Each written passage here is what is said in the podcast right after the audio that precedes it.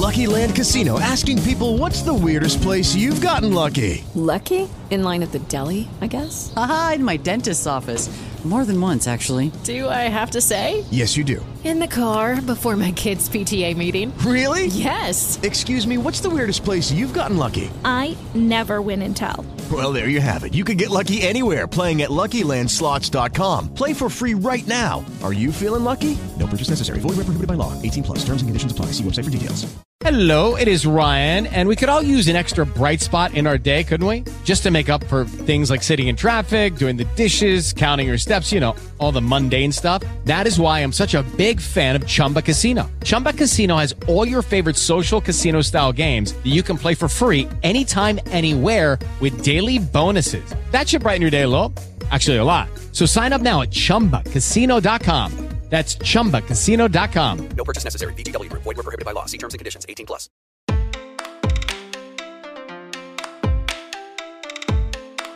Por muito tempo, a sociedade enxergou a etapa infantil apenas como um momento de transição para a vida adulta, sem reconhecer as necessidades específicas das crianças e adolescentes. Assim, esses indivíduos não recebiam cuidados e proteções especiais e eram, em grande parte, ignorados como seres em desenvolvimento. Isso significa que a visão social de que é preciso fornecer todas as condições necessárias para que crianças e adolescentes tenham uma vida digna é recente. Foi somente a partir desse reconhecimento que se viu necessária a elaboração de direitos próprios para garantir a proteção desse grupo, representando assim a conquista dos direitos das crianças e dos adolescentes. E para entender melhor sobre esse processo de conquista de direitos, nesse episódio da Equidade, vamos conversar com a Melina Biaceto, advogada pleno do escritório Matos Filho.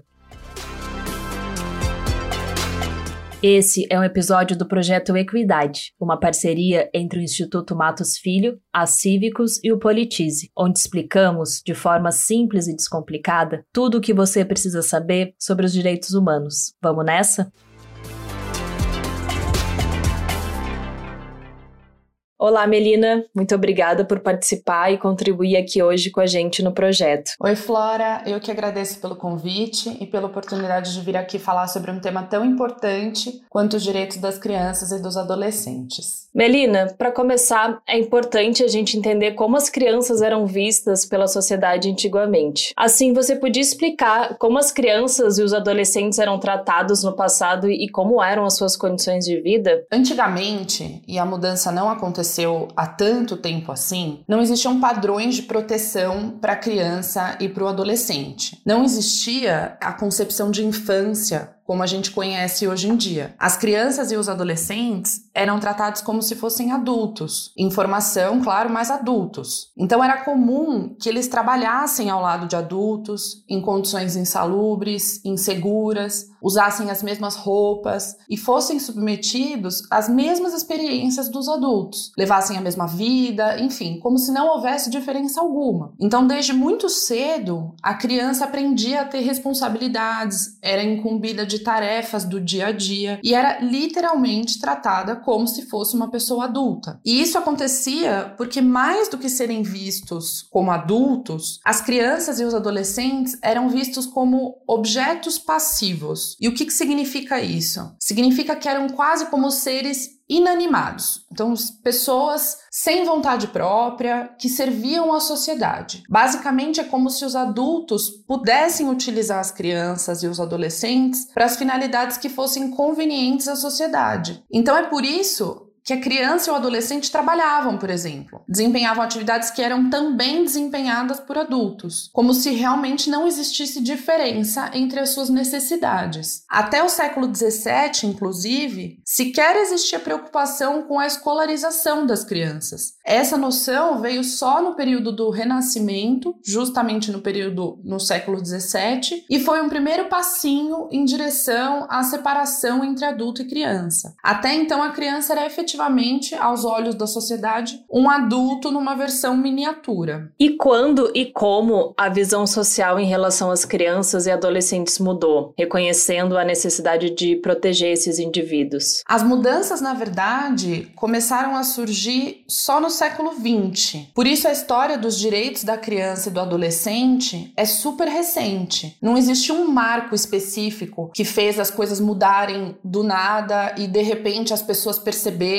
que não era certo tratar as crianças e adolescentes como adultos. Não, na verdade foi algo gradativo. Aos poucos, depois de as crianças e os adolescentes terem sido submetidos a situações de muita insalubridade, a uma vida que inviabilizava o seu crescimento, seu desenvolvimento adequado, a sociedade começou a perceber que não era justo que o tratamento dispensado a crianças e adolescentes fosse o mesmo tratamento dos adultos. Uma criança não tinha condições para se comportar como um adulto e dar conta de uma vida adulta. E isso parece óbvio para a gente hoje, mas naquela época não não. Foi uma percepção que foi surgindo com o passar dos anos. Inclusive, a expectativa de vida era baixíssima, e muito disso vinha do amadurecimento precoce das crianças, que eram submetidas a ambientes industriais, adoeciam muito cedo. Então, a continuidade da sociedade estava ameaçada por aquele estilo de vida das crianças e adolescentes. Se aquilo continuasse, não ia ter sociedade para seguir trabalhando, para seguir evoluindo com a raça humana. Então, no século século XX, em que o mundo estava caminhando já para uma terceira revolução industrial, os países começaram, os governos começaram a perceber que era necessário regular o direito da criança e do adolescente para que eles tivessem leis direcionadas e específicas para as peculiaridades dessa fase da vida. Então foi um movimento internacional que começou a acontecer a partir do século XX como consequência das revoluções industriais. E agora falando em relação aos direitos desse grupo, quando quando e por que surgiram o direito das crianças e dos adolescentes? Então, a primeira coisa que é importante a gente ter em mente é que todos os direitos que nós conhecemos hoje são fruto de uma construção histórica. Então, até os direitos mais básicos, como o direito à vida, foram construídos a partir de grandes tragédias, como as guerras, e foram colocados em documentos oficiais que são as leis e convenções, para que passassem a ser protegidos a partir dali. Por mais óbvio que pareça proteger o direito à vida, à dignidade humana, nem sempre esses direitos existiram. A proteção deles foi de fato construída. E com o direito das crianças e dos adolescentes não foi diferente. Eles são uma consequência de uma história muito difícil para as crianças e adolescentes que viveram, por exemplo, na época das revoluções industriais, em que eram tratados como adultos e trabalhavam como adultos, como eu disse anteriormente. Então, vamos lá. O tratamento inadequado de crianças e adolescentes, como eu disse no começo, não é tão antigo assim. No âmbito internacional, que foi o que deu início às mudanças da proteção à criança e ao adolescente, o primeiro marco veio em 1924, em que a Liga das Nações Unidas, que é a atual Organização das Nações Unidas, a ONU, adotou a Declaração de Genebra sobre os Direitos da Criança. Essa declaração, ela traz que todas as pessoas devem à criança criança meios para seu desenvolvimento, ajuda especial em momentos de necessidade, prioridade no socorro e assistência, liberdade econômica e proteção contra exploração e uma educação que seja consciente e que esteja alinhada com o dever social. Então, esse foi um primeiro marco que trouxe algumas noções importantes de direito das crianças. No período pós-guerra, nos anos 40 e 50, muitas medidas de emergência foram adotadas pela Assembleia Assembleia Geral das Nações Unidas para atender às necessidades emergenciais de crianças durante aquele período pós-guerra. Então, nesse momento, é criado o UNICEF, que é o Fundo das Nações Unidas para a Infância, que tem por objetivo promover os direitos e o bem-estar de crianças e adolescentes em todo o mundo. Então, esse foi uma, um segundo marco bastante importante. Especificamente em 1948, surgia a Declaração Universal dos Direitos Humanos, e em um de seus artigos ela prevê cuidados e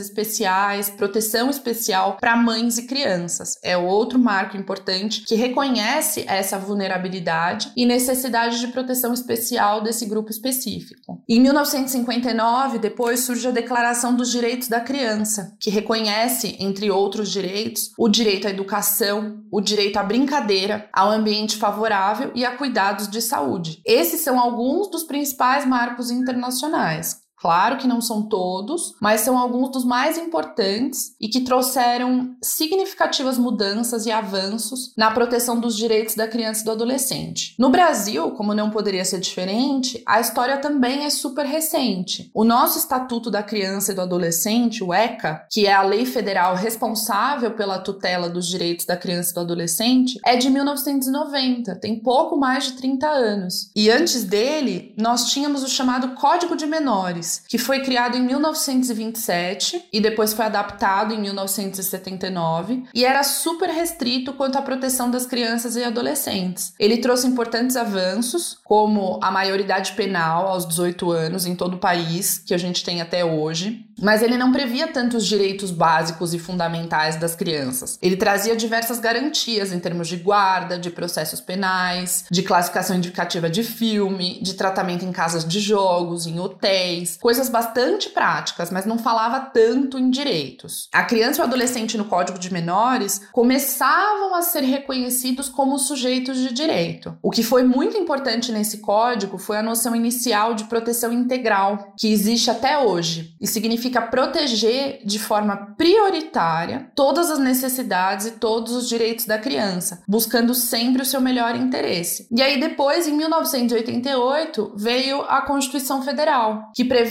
é, a proteção da criança, do adolescente do jovem como sendo um dever da família, da sociedade e do Estado. E a Constituição Federal, alinhada com o ECA, que já estava em vigor nessa época, traz vários direitos elencados como sendo prioritários. Então, direito à vida, à saúde, à alimentação, educação, lazer, profissionalização, o direito à cultura, à dignidade, ao respeito, à liberdade, à convivência familiar. Tudo isso foi elencado na Constituição Federal como sendo prioridade para a preservação dos direitos das crianças. E do mesmo jeito, as crianças devem ser protegidas contra a negligência, discriminação, exploração, violência, crueldade e opressão. Então, a história, como vocês podem ver, evoluiu muito rapidamente. Tudo aconteceu ao longo do século XX. E hoje o direito que protege a criança e o adolescente é bastante robusto e completo. E se a gente olhar para os direitos das crianças e dos adolescentes existentes hoje, o que que mudou ou evoluiu desde que esses direitos foram conquistados? Como eu disse antes, o primeiro normativo sobre esse tema no Brasil foi o Código de Menores. Ele não trazia nada, quase nada sobre o direito das crianças, como direito à brincadeira brincadeira, o direito à educação, garantia de acesso à cultura, proteção contra agressões, tratamento abusivo. Com o passar dos anos, surgiu a noção de proteção integral prioritária da criança, todos os direitos que deveriam ser protegidos e tutelados da criança, e todos eles têm três princípios básicos: que a criança e o adolescente são sujeitos de direito, então eles são titulares de direito, não são mais objetos passivos. Então, esse é o primeiro princípio. O segundo princípio é que eles são destinatários de prioridade absoluta, o que reconhece que os direitos da criança e do adolescente são absolutamente prioritários, devem ser tutelados sempre de forma urgente. Esse é o segundo princípio. E o terceiro princípio é o reconhecimento de que é necessário o respeito à condição peculiar da pessoa em desenvolvimento. Então, com o tempo, a criança e o adolescente ganharam uma personalidade própria. Antes, a sociedade tratava como se fossem objetos à disposição da sociedade. E com o passar do tempo, a sociedade entendeu que essa fase da vida precisava de atenção especial, de proteção especial. O desenvolvimento das crianças e adolescentes é interessante para a continuidade da sociedade. Sem isso, não tem continuação da raça humana. O que parecia produtivo em um primeiro momento, que era obrigar a criança a trabalhar, não era interessante no longo prazo, só no curto prazo. Então essa noção, ela veio crescendo principalmente ao longo do século XX. Então entendimento sobre o que é a criança criança ou adolescente quais são as suas necessidades especiais e peculiares foi algo que evoluiu muito em pouquíssimo tempo. Foi ao longo do século XX, como eu disse anteriormente, que tudo aconteceu. E agora a missão principal é garantir que tudo que foi construído seja aplicado na prática. E por fim, na sua visão, no que esses direitos ainda precisam evoluir para serem ideais na proteção integral das crianças e dos adolescentes? Eu acho que hoje os direitos da criança e do adolescente a nível mundial, são muito fortes e muito robustos e muito bem escritos no papel. Se fosse assim na prática, nenhuma criança sofreria, seria privada de educação, de brincadeira, de bons tratos, de cultura e se desenvolveria de forma plena. Então, acho que o próximo passo, e na verdade é uma agenda constante, é um passo constante e eterno, é garantir a aplicação desses conceitos na prática. Então, no Brasil, especificamente, eu acho essencial que o Estado, na figura dos seus governos federal, estaduais e municipais, haja de forma ativa para garantir cada vez mais esses direitos das crianças e adolescentes que foram conquistados de forma tão rápida e que já são tão robustos, sejam aplicados na prática, tanto no ambiente privado quanto no ambiente público. No ambiente privado, claro que é um pouco mais difícil, porque exigiria que o Estado entrasse na casa das pessoas, e aqui, claro, eu falo entrar no sentido figurado, para fazer algum tipo de acompanhamento e garantir que as famílias tenham meios de oferecer às suas crianças e adolescentes tudo aquilo que lhes é de direito. E em alguma medida isso tem que mesmo ser feito, especialmente em comunidades mais vulneráveis, em que as estruturas familiares muitas vezes não têm recursos. E recursos aqui eu digo em termos financeiros e até mesmo de tempo, para garantir que essas crianças tenham acesso a tudo aquilo que a lei prevê. Então, o governo precisa auxiliar essas famílias, essas crianças, a garantirem a proteção integral, que é uma obrigação dos núcleos familiares e das autoridades, é uma obrigação da sociedade como um todo. E no ambiente público, é uma obrigação 100% do Estado, não é uma opção, não é uma faculdade do governo. É necessário, de fato, uma postura ativa, constantemente vigilante, para garantir que todas as crianças e adolescentes tenham acesso à educação, a escolas que ofereçam ensino de qualidade, a momentos de lazer, alimentação adequada, um ambiente limpo e saudável, para que a criança possa desenvolver da melhor forma todas as suas capacidades. Então eu acho que é isso. A meta agora é ver a lei aplicada na prática, ver as crianças usufruindo de todos os seus direitos. E isso só pode ser feito com a participação de todos os entes da sociedade, pessoas, empresas e autoridades públicas. É verdade, Melina. As crianças, principalmente, são responsabilidade da sociedade toda.